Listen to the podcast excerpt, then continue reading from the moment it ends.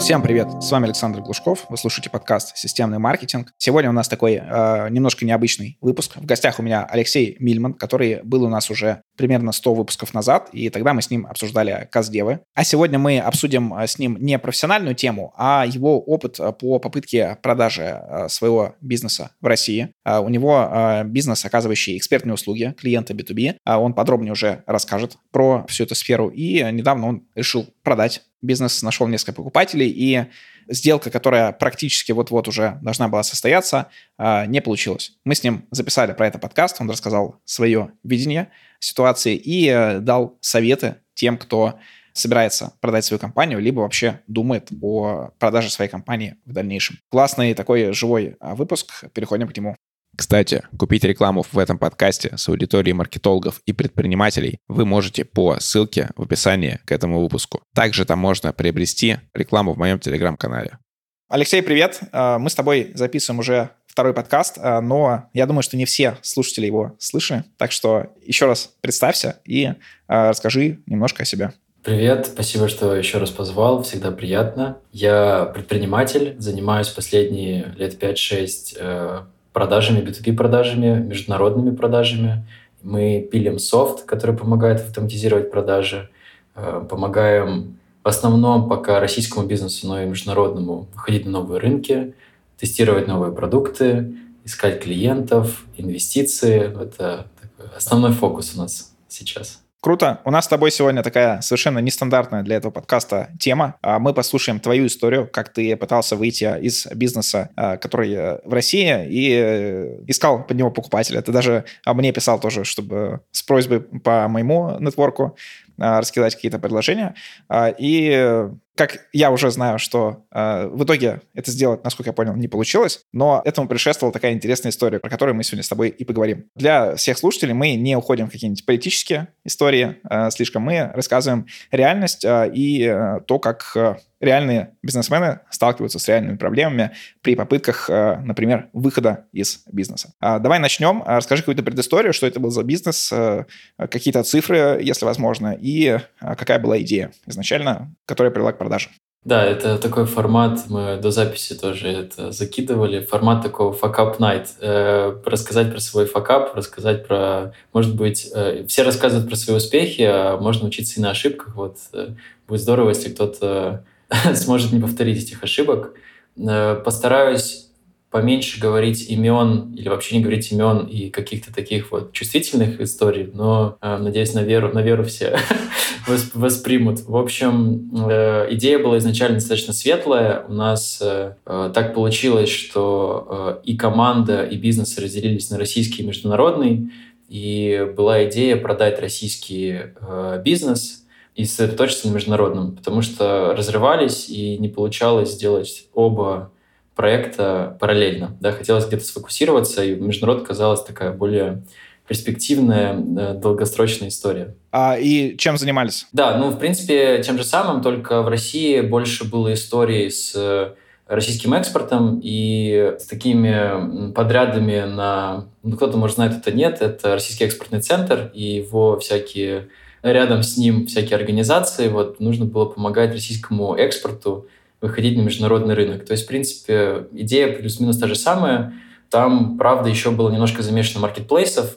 То есть, э, если мы обычно напрямую пытаемся искать B2B клиентов, то здесь еще помогали выходить на маркетплейсы всякие разные, там eBay, Amazon, Etsy, Нуны, всякое разное там. То есть, смотри, вот э, смысл э, бизнеса был в том, что а, есть какая-то компания, которая, например, э, существует в России, и они хотят со своим товаром, неважно, там, произведенным самостоятельно или где-то закупленным, выйти на международные площадки и сделать это правильно, сделать это не в формате, что мы, ну, что-то запустили там непонятное на Амазоне, ничего не получили, там, не зная рынка, запустили товар и не смогли выиграть в такой вот какой-то конкурентной войне, которая есть на том же Амазоне. Да, но это часть все-таки бизнеса. То есть общая идея, что есть какая-то компания, которая хочет выйти на, найти клиентов на международном рынке, и один из способов был это, если товар подходит, выводить на торговые площадки, в том числе Amazon. То есть мы делали скоринг, находили категории, где вообще потенциально можно быть интересно, сравнивали по ценам, с конкурентами сравнивали, ну и предлагали вот под ключ. То есть мы мы даже брали товары, вывозили на склады того же самого Амазона, э, занимались там и fulfillment, и last mile delivery доставкой. То есть, ну, в принципе, клиент не делал ничего. То есть он просто отдавал товары и получал продажи у себя в личном кабинете на Амазоне. Это ну, один из кейсов таких, да. Но также очень много было кейсов и по поиску клиентов через LinkedIn тот же самый, email рассылки, контент-маркетинг. Ну, то есть мы старались разными способами найти клиент. Главное, чтобы результат был. А, очень интересно, потому что среди всех моих знакомых, мне кажется, ты единственный, кто этим занимаешься э, или занимался, потому что я не, не встречал еще подобных историй вообще нигде. И ты мне, когда присылал вот этот файл с описанием компании, а, ну, я прям удивился и немножко полез изучать эту тему, понял, что, ну, это классно, необычно и интересный проект. А почему решил такое продавать? Ну, и, наверное, еще какую-то можно предысторию, что мы там вот там столько-то лет работали, вот э, тому-то научились, тому-то не научились, да, наверное, в первую очередь захотелось продавать, потому что не было понимания, как сделать X5, X10 э, этой компании. То есть мы понимали, что мы не то чтобы уперлись в потолок, но там, ну, вырастем мы на 30%, на, на 20%, но кратного увеличения невозможно было течь, потому что рынок был ограниченный. То есть российский рынок, он...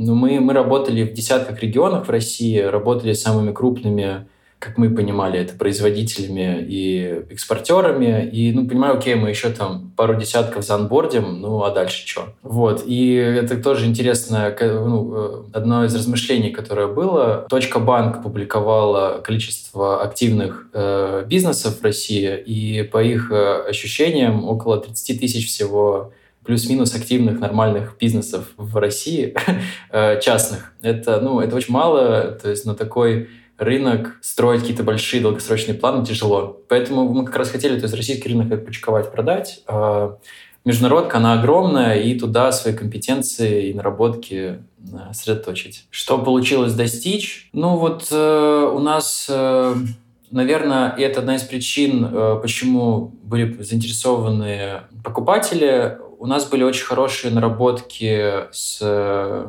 экспортными центрами. То есть на, там, чтобы начать работать, нужно, чтобы у тебя была репутация, чтобы тебя знали, тебе доверяли. И обычно это проходит несколько лет, да, пока тебя к чему-то хорошему не допускают. Там все очень медленно, как и в любой госструктуре.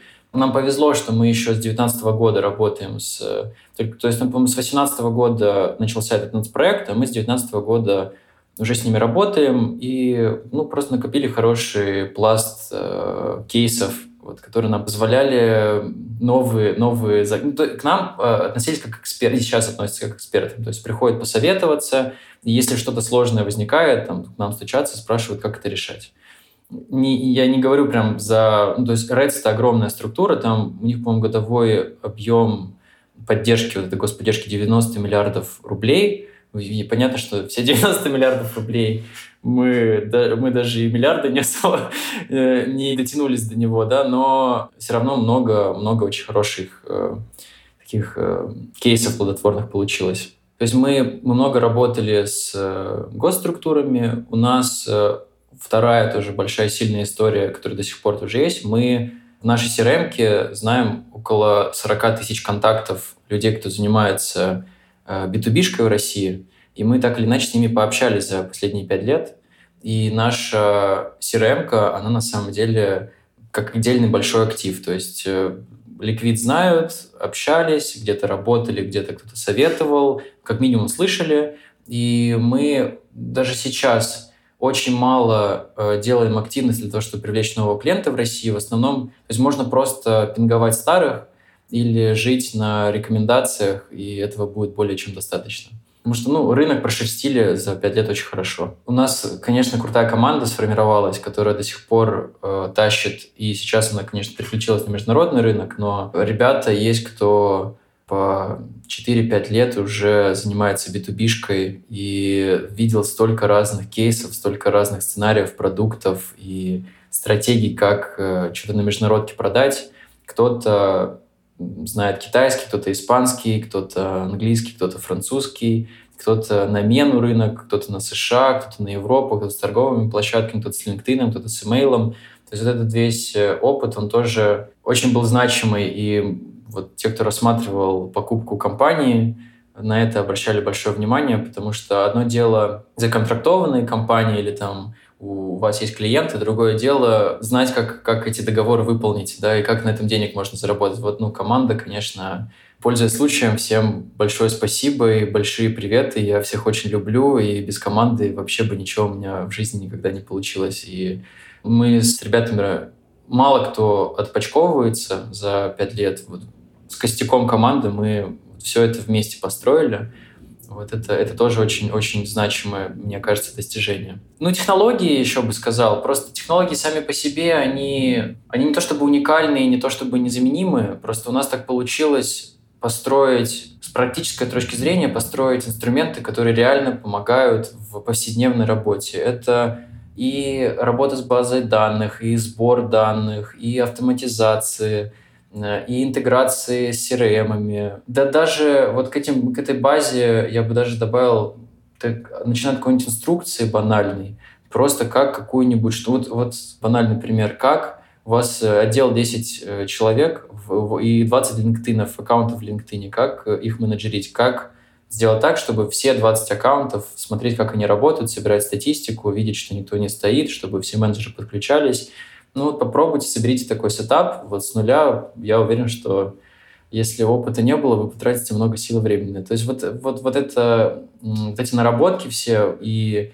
пробы пера, они тоже очень ценными оказались. И до сих пор и кажется. Ну и, в принципе, ты говорил, что очень много а, из прибыли ты вкладывал в разработку э, самого продукта. Это вот э, ты упомянул Liquid. Для слушателей это вот Liquid Expert, это как раз эта компания, которая продавалась. То есть, получается, когда ты решил продать, ты продавал, по сути, не сами контракты, как это часто бывает э, в формате, когда продают какие-нибудь агентства или какие-то экспертные услуги, а продавал и, и команду, и софт, все наработки, всю экспертизу таким вот э, колпаком. Давай про, немножко про деньги поговорим. Э, ну, какие-то, что можешь сказать там, не знаю, по оборотам или прибыли, или вот какие цифры здесь можешь раскрыть, чтобы у слушателей было понимание, что конкретно ты э, продавал. По старому курсу мы были примерно около полумиллиона долларов оборота. По всяким остальным э, метрикам я, наверное, боюсь что-то говорить публично. Это такая достаточно... Ну, просто по обороту можно посмотреть, я думаю, где-нибудь там на Сбисе. Правда, у нас там несколько есть юрлиц, но кто запарится, тот, я думаю, что сможет посчитать, найти. Вот. Примерно на этом, на этом уровне были цифры. У нас э, еще помимо оборотов еще были очень крутых несколько есть больших контрактов. Ничего даже не делая, никому новому не продавая, можно было предсказуемо получить еще рост небольшой вот на этот оборот. Ну, у нас еще было порядка 60 активных клиентов B2B-шных вот на момент продажи. Сейчас там чуть побольше. Такой примерно объем был ну, классно, мне кажется, достаточно. Понятно, что не будем прям лезть там в э, совсем э, в отчетность.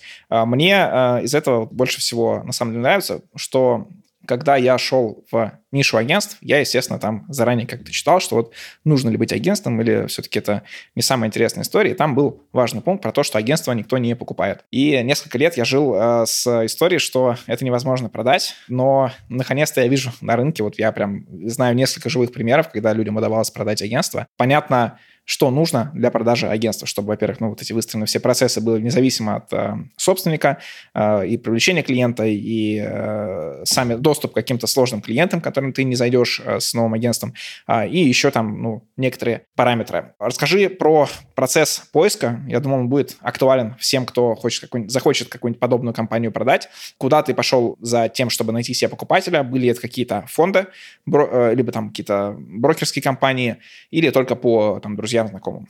Эм, в основном, в основном по друзьям, знакомым, но так как у меня есть ряд друзей, знакомых, кто на волне такой иммиграции попродавали быстро свои бизнесы. У меня было несколько хороших прям кейсов. Короче, вообще в России я до сих пор знаю команды, которые задешево скупают бизнесы, которые вот как раз фаундеры поуезжали таких вот год назад, э, там, полгода назад было много интересантов. Найти того, кто готов там за один годовой оборот у тебя купить компанию, э, или там за 0,8-0,7 годового оборота купить компанию, таких э, умельцев было много, да, учитывая еще, что там законтрактованная она, то есть тут можно в течение года все инвестиции себе отбить, а на второй год уже прибыль показывать. Это прекрасные инвестиции, и я знаю несколько групп людей, которые на этом хорошие деньги сделали. Вот, э, купили задешево и смогли синергию найти вот, и развить эти бизнесы.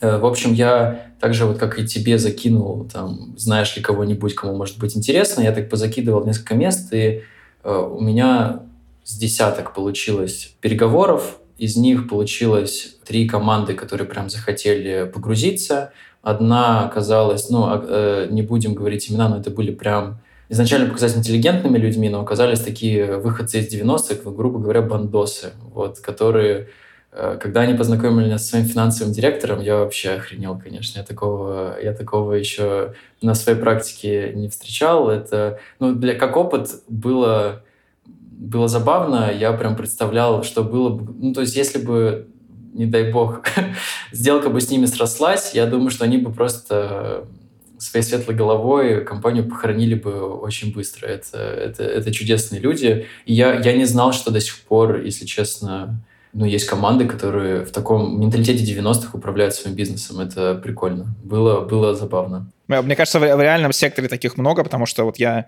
иногда ездил на какие-нибудь переговоры, ну, по продаже, причем маркетинговых услуг какого-нибудь условного Яндекс Директ или вот э, чего-то такого достаточно простого, а, и иногда попадаешь э, вот как будто бы лет на 20-30 назад, и все это, э, переговоры проходят с угрозами, с бандитами, с, с тем, что там, э, если вы не обеспечите нам какое-то количество там лидов, то мы за вами перейдем. И вот э, такой формат, естественно, с таким работать не хочется и не идешь. Но это действительно существует, и оно эффективно. Значит, я для себя принимаю это, что, значит, есть еще такая сфера. Классно. Это тоже интересно, тоже часть жизни. Очень, очень близко, да, рассказал. Ну, там, такие непрямые угрозы, но разговор такой, базарили мы, они разговаривали.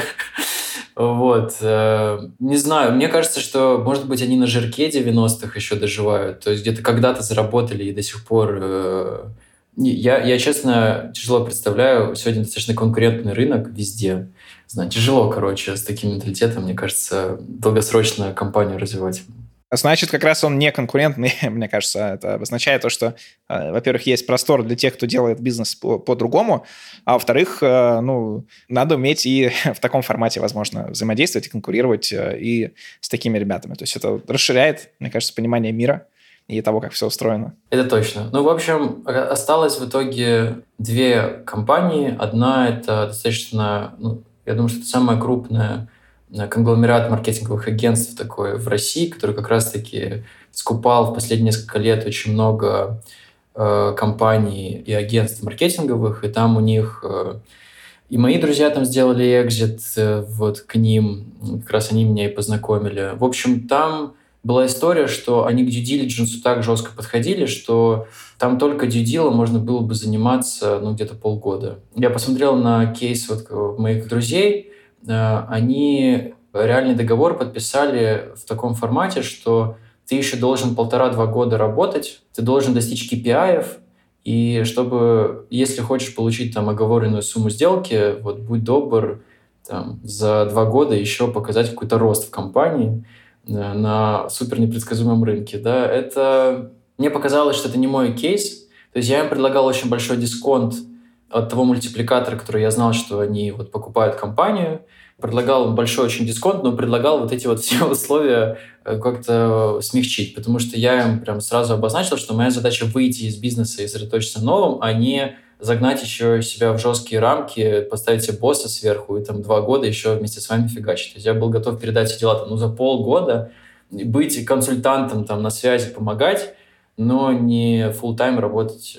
Вот, и осталась в итоге одна компания. Компания достаточно интересная, потому что Фаундер компании был из Германии. В общем, э, была у него э, российский бизнес, российская жена, вот он там части лишился, но у него остались пару крупных клиентов, осталась команда в Сочи, и вот мы после пары месяцев перекидывания бумажек э, решили, что все, давай делать. Ну, он сказал, что все, интересно, давай. Сумма, которую я его, ему озвучил, его достаточно ну так, торговался она устроила, и мы забились с ним лететь в Россию, э, встретиться первый раз там. По... И договоренность была такая, что я прилетаю в Москву вместе с ним, и мы где-нибудь... Он часть команды из Сочи привозит тоже в Москву, снимаем офис, и где-нибудь там с полмесяца вместе работаем чтобы его команда познакомилась с моей, чтобы передали дела, чтобы вот прям вместе бок о бок сидим и работаем. Могу рассказывать уже саму историю, что, что произошло-то, в принципе. Я прилетел в Москву, прилетел заранее, э, потому что в Москве давно не было хотелось там и друзей увидеть, и клиентам поездить, и дела поделать. Ну, короче, много, много было идей, что можно поделать. Вот. А он должен был прилететь через неделю. И уже заранее, то есть он знал, что я приеду, сняли офис, его команда тоже приехала заранее, и я уже несколько дней с ними сидел вместе, знакомился, общался. Не, еще раз, ну, не, не хочу называть никакие имена, ничего, но по видео мне казалось, что, ну, типа, вау, крутые ребята. Когда я с ними вместе поработал пару дней, я понял, что будет тяжеловато. Не, еще раз, не хочу никого обидеть, но просто оказалось, что больше бьют себя в грудь, ну, то есть в реальности мало чего умеют, или мало чего пробовали, и мало чего у них получалось. Вот. Эм, это выявлялось в том, что ну, ты одну и ту же вещь можешь рассказывать по четыре раза, а на следующий день ты приходишь, и как будто они первый раз это слышат, ты заново начинаешь это рассказывать. Причем э, и мы не, не дошли до самых сложных историй. То есть вот, вот эти вот там, по 4-5 раз повторения, это было просто расскажите, чем вы занимаетесь, расскажите про свои продукты, расскажите, из чего они состоят, расскажите бизнес-процесс, типа, как вы выполняете договоры. Вот ты сидишь по шагам, ты расписываешь, прям э, они, у них там была такая доска, они сидели с макбуками, сидели там что-то записывали, ты рассказал, и потом заново. И так бывало, ну реально, вот э, по несколько раз. У меня в какой-то момент, я сначала относился с юмором к этому, а потом у меня уже э, шутки закончились, и я уже, если честно, я, я думаю, что у меня на лице уже было написано, что что вообще происходит. И причем я сорвал, привез часть своей команды, мы вместе сидели с командой, они тоже сидят, типа, с покерфейсами вообще. Это вот нам с ними, типа, дальше работать, вот нам их дальше слушать, что за хрень? Что ты, ты кому нас отдаешь? Типа того, там в глазах читалось, типа, ну ты кидок вообще. Ну и в итоге должен был приехать вот фаундер, и случается такая история, что его в Шереметьево задерживают. Э, он только гражданин Германии, у него нет русского паспорта, ничего. Вот его задерживают в Шереметьево, и он пропадает со связи просто где-то на, на полдня. У него не было русской симки, ничего. Короче, он в какой-то момент у кого-то где-то взял э, телефон, вышел на связь, оказалось, что и у него какая-то там корявая виза, его не пустили по визу, и он уже там сутки сидит в Шереметьево, в, в обезьяннике вот с э, чуваками из э, Малой Азии, и его вот не, не запускают, не выпускают, он просто там сидит и все. Ну, то есть у него не уголовная какая-то история, не политическая, а вот ну какая-то проблема такая условно с документами, да? Просто оказывается, да, что в Россию тяжело попасть э, иностранцу вот. И он много раз приезжал в Россию. Последний раз до этого он был полгода назад. У него закончилась виза. Он через то же агентство, которое всегда делал, получал, получал себе новую. Эта виза была... У него, насколько я помню, это была рабочая виза. Вот, потому что там что-то с бизнесом, все что-то, ну, короче. И вот его просто по этой рабочей визе тупо не пустили, вот сказали, что виза не подходит, и до свидания. Я знаю уже так тоже постфактум, что он через три месяца переделал визу, и там вроде, вроде заехать смог. Но вот в моменте это получилось вот так. И причем он рассказывал, что это, ну, там, десятки раз летал, и это первый раз вот так вот было. В принципе, я ему склонен верить. Вот, так что по итогу, еще раз, да, нормальный, на самом деле, чувак и все такое, но вот так получилось. Э, в итоге, короче, его не пускают, он, и он двое суток как-то там кривыми, кривыми путями летит обратно в Германию, тоже не на связи, не выспавшийся, короче. И вот мы все это время тусуем с его командой, настроение все хуже и хуже, потому что, ну, э, мы дум... я думал, что я сейчас посижу с ними недельку поработать, ну, там, недельку буду передавать дела, еще недельку прям реально работать, и вау, круто, все здорово, бьем по рукам, уходим. В итоге э, мы топчемся на месте, я ожидал, что, блин, приедет сейчас фаундер, наверное, им всем сейчас люлей вставят, и ну, дело пойдет. Он-то умный, у него все, все сейчас будет нормально. Вот он не долетел, к сожалению. В общем, мы с ним, когда он добрался обратно в Германию, мы с ним созваниваемся и пытаемся, ну, как бы, что-то с этим придумать. И получается такая штука, я говорю, слушай, никого не хочу обидеть, но у тебя команда, конечно, вообще этот... Э, я очень переживаю, что вы тупо не справитесь, реально тупо не справитесь, и будете, будете страдать из-за этого. Вот я понимаю, что ты хочешь мою команду забрать, и там есть светлые головы, которые много чего затащат. А, и в чем прикол был? У нас был э, разбитый по сделке должны было быть 4 транша в течение года, и так получалось, что по факту он из-за того, что очень большой дисконт был на компанию, он мог тупо выполняя договоры, которые были законтрактованы, он мог с оборота компании платить мне просто, ну, то есть выплатить мне э, эти четыре транша.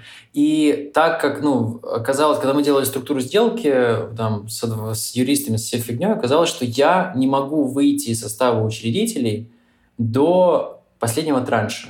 И там была очень такая сложная история, но в, в итоге получалось, что могла быть ситуация, что через полгода они профокапятся, я все равно остаюсь фаундером, я все равно ответственный за что там в компании происходит.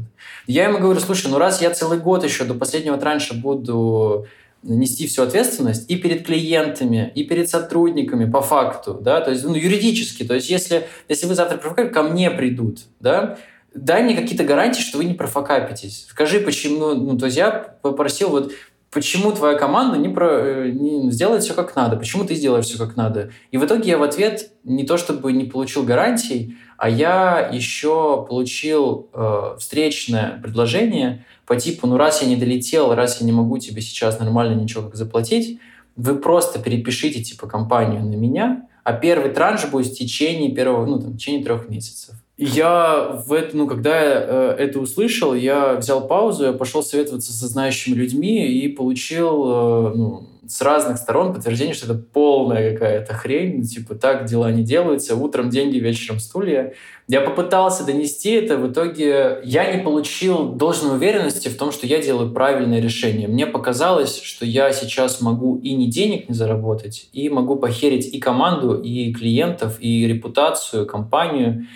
Вот, и просто стал сделку отменять. Вот, э, мы там с командой посоветовались, я со своими тоже друзьями, коллегами посоветовался, созвонился, говорю, слушай, наше последнее предложение, ты там выкручивайся как хочешь, мы готовы ждать, мы готовы не в юрисдикции России какие-то придумать. Там, там были истории по, например, можно получить было банковскую гарантию. То есть у него очень много недвижимости в Германии, он мог бы взять под эту недвижимость банковскую гарантию и просто передать ее мне, да, там, в нейтральной, нейтральной территории. И этой банковской гарантии было бы достаточно, что если что-то происходит не так, я пользуюсь банковской гарантией и не теряю хотя бы деньги, да, не теряю, или там, ну что-то не теряю.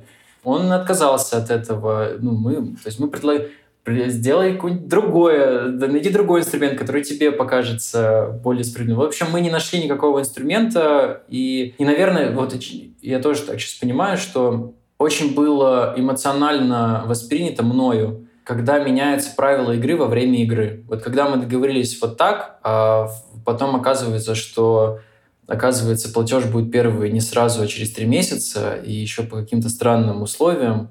Я, я еврей, но я себя чувствовал в этой сделке, что еврей не я, а кто-то другой здесь еврей.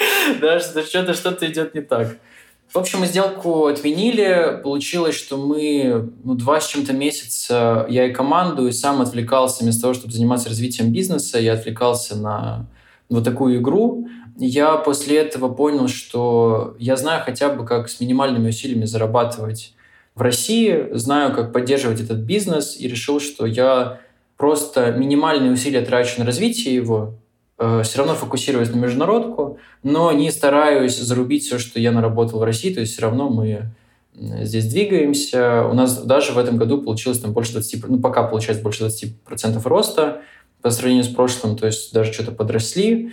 Вот такая вот история. Слушай, крутая история, и, ну, окончание мне понравилось про то, что э, сейчас у вас, во-первых, рост, и особенно то, что Э, покупатель мог платить с оборотки компании и там, за год выплатив, это ну, для него супер такая сделка. Наверное, тут фонит, вот из, из всего, что я э, слышу, это как раз история вот про эмоции и про то, что вы общались напрямую. Как ты думаешь, если бы была, например, какая-нибудь брокерская компания, которая, вот как когда ты там недвижимость покупаешь, и у тебя есть э, там риэлтор, и я несколько раз участвовал, я суммарно участвовал, по-моему, в 12 сделках по недвижимости, и где были и там, не знаю, две женщины-покупатели и никакого риэлтора, и это всегда такое вот очень как раз э, сильно такая эмоциональная раскачка, изменение правил, вся, вся вот эта вот история. Если есть э, хороший риэлтор, который, кроме там, юридических моментов, он э, очень хорошо умеет и э, делать такую вот модерацию, не знаю, фасилитацию э, всего процесса. Было бы тебе проще, и как ты думаешь, состоялась бы сделка или нет? Мы, больше тебе того скажу, мы скинулись с 50 на 50 с покупателем и нашли двух юристов независимых, которые должны были, ну вот, грубо говоря, быть таким связующим звеном, которые должны были и вот структуру сделки в плане платежей правильно прописать, и переход собственности прописать, и риски прописать. И нам это не сильно помогло. Наверное, я, я не, буду, ну, не буду винить всех. Наверное, обе стороны виноваты, потому что все, что говорили юристы, было круто, но мы не принимали, все равно окончательное решение принимал он или я, и мы не всегда следовали тому, что нам говорили, говорили юристы. Наверное, если, ну, как ты говоришь, прям отдельная компания, которая полностью берет на себя процесс, ну, то есть мы просто с каким-то посредником тупо общаемся. Ну, я это вижу как, а, ну, например, ты говоришь не ему напрямую, а ты говоришь какому-то человеку из этой компании. Да, он это все там убирает эмоции, как- как-то это все еще у тебя уточняет, может быть, там приводит твои мысли в более четкое понимание, что конкретно ты хочешь, и в этом формате передает туда. Там такой же ответ, и вот такой вот именно как промежуточное звено э, в общении, которое нивелирует э, психологические всякие вот эти истории. Я думаю, что в теории это было бы очень полезно. Я не знаю, честно, на практике просто не, не сталкивался, я не знаю, как это на практике бы работало. Все-таки в нашей ситуации было очень важно этот доверительный момент и общение друг с другом. А, оно было очень важно. То есть э, мы друг другу как, просто как люди понравились, и показалось, что вот мы можем что-то сделать вместе. Я вот не, не знаю, как, как с этим быть, но вообще в теории звучит, что да, э, это реально могло бы... Хотя бы, наверное, я думаю, что не, в случае с таким вот посредником не было бы вот этих лишних движений в плане полетов, э, начинать что-то там передавать еще до заключения какой-то сделки или до того, как сам покупатель доехал до да, до тебя. Ну, то есть вот, вот такие вот всякие лишние движения, я думаю, что можно было бы минимизировать. А вот оглядываясь назад, ты э, принял бы такое решение, вот когда ты там полгода назад, например, принял решение продавать, принял бы ты его сейчас э, или ты считаешь, что тогда ты тоже действовал, не знаю, может быть, на эмоциях, может быть, посмотрел на своих знакомых, которые вышли, и вот у них все хорошо, они фокусируются на одном, а тебе приходится такой раз фокус делать. А, может, у тебя выгорание просто было, вот так, так ты ретроспективно смотришь на эту всю историю? Я не скажу, что у меня было выгорание, потому что я по факту занимался с удовольствием тем же самым, только на других рынках, и ну, я от этого до сих пор кайфую сильно. Я бы сказал, что если бы было какое-то предложение я рассказывал про одну из крупных компаний, которая делала нам предложение. Вот мы суммарно потратили, ну, не полгода на deal, ну, там, два месяца на deal, месяц на еще на какое-то ковыряние. То есть, если бы... Я, я, наверное, бы пожелал себе быть более терпеливым, и, наверное, лучше бы я продолжил стараться сделать сделку с профессионалами, с теми, кто сделал их уже много. И я думаю, что я бы, наверное, вот сегодня, сидя с тобой на подкасте, я бы был где-нибудь уже около финала, и не факт, что я бы заработал каких-то денег, не факт, что я бы, опять же, вышел бы быстро из управления компанией, но я бы с большей гарантией мог бы эту сделку, то есть реально ее осуществить. Можно было бы с большей, не только гарантией, наверное, просто вероятностью ее осуществить. Я верю в то, что это сделать можно, но лучше делать, то есть если у вас есть выбор делать с профессионалами или с тем, у кого есть опыт, и с чуваками, которые вам просто нравятся, вот делайте с профессионалами. Даже если это кажется дольше, сложнее, они у вас э, постоянно мучают какими-то сложными дурацкими вопросами, они просят вам отчетность привести в порядок или там, я не знаю, скинуть там кучу бумажек, все равно это, скорее всего, будет более правильный, взвешенный, взвешенный вариант ну, мне тоже очень нравится работать э, с профессиональными покупателями, потому что э, у тебя и нет какой-то внутренней истории, что как будто бы ты, может быть, там не все передаешь, э, там, ну, как будто есть подводные камни, а профессионалы, они знают это, они предупреждены, они с учетом этого всего, и плюсы они и закладывают риски, и у них это не эмоциональная покупка, а часто это все просчитано. Спасибо тебе за этот подкаст. Э, напоследок я такую вот хотел бы еще маленькую тему э, с тобой обсудить. Это как раз про то, что вот кто-то, собственной компании, может устать и решить продать свою компанию небольшую э, или там какой-то малый бизнес или движущийся к среднему.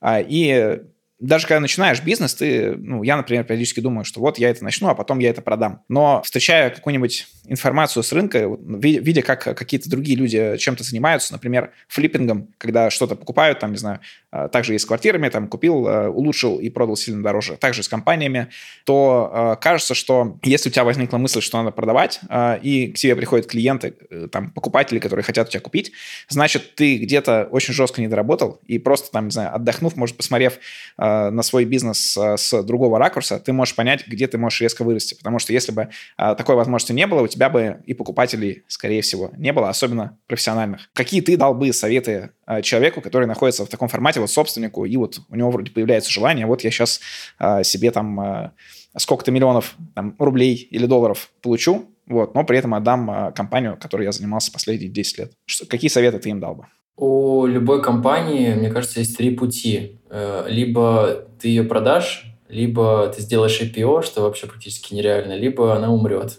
Все, больше ты, четвертого пути нет. Я, ну, больше она не будет вечно работать, ну, ты вечно жить не будешь. То есть, скорее всего, что-то с компанией рано или поздно произойдет. Она, скорее всего, либо умрет, ну, умрет. Особенно, если стоит вопрос, что это мешает делать чему-то новому, во что вы больше верите, и есть возможность продавать, я все-таки за экзиты. Я за то, чтобы раз в 5-10 лет менять то, чем ты занимаешься, или начать что-то заново с, новый, с новыми идеями, с новыми знаниями, с новой командой, это очень хорошо. Это может э, перезапустить много чего и у тебя лично, и да просто жизнь можно поменять таким образом. Я знаю очень хороший пример экзитов, и все-таки я верю, что в этой жизни еще я в такую штуку поиграю. Просто, наверное, буду делать это как-то разумнее учитывая предыдущие ошибки. Всем спасибо за внимание. Подписывайтесь на мой телеграм-канал Глушков, нижнее подчеркивание, блог.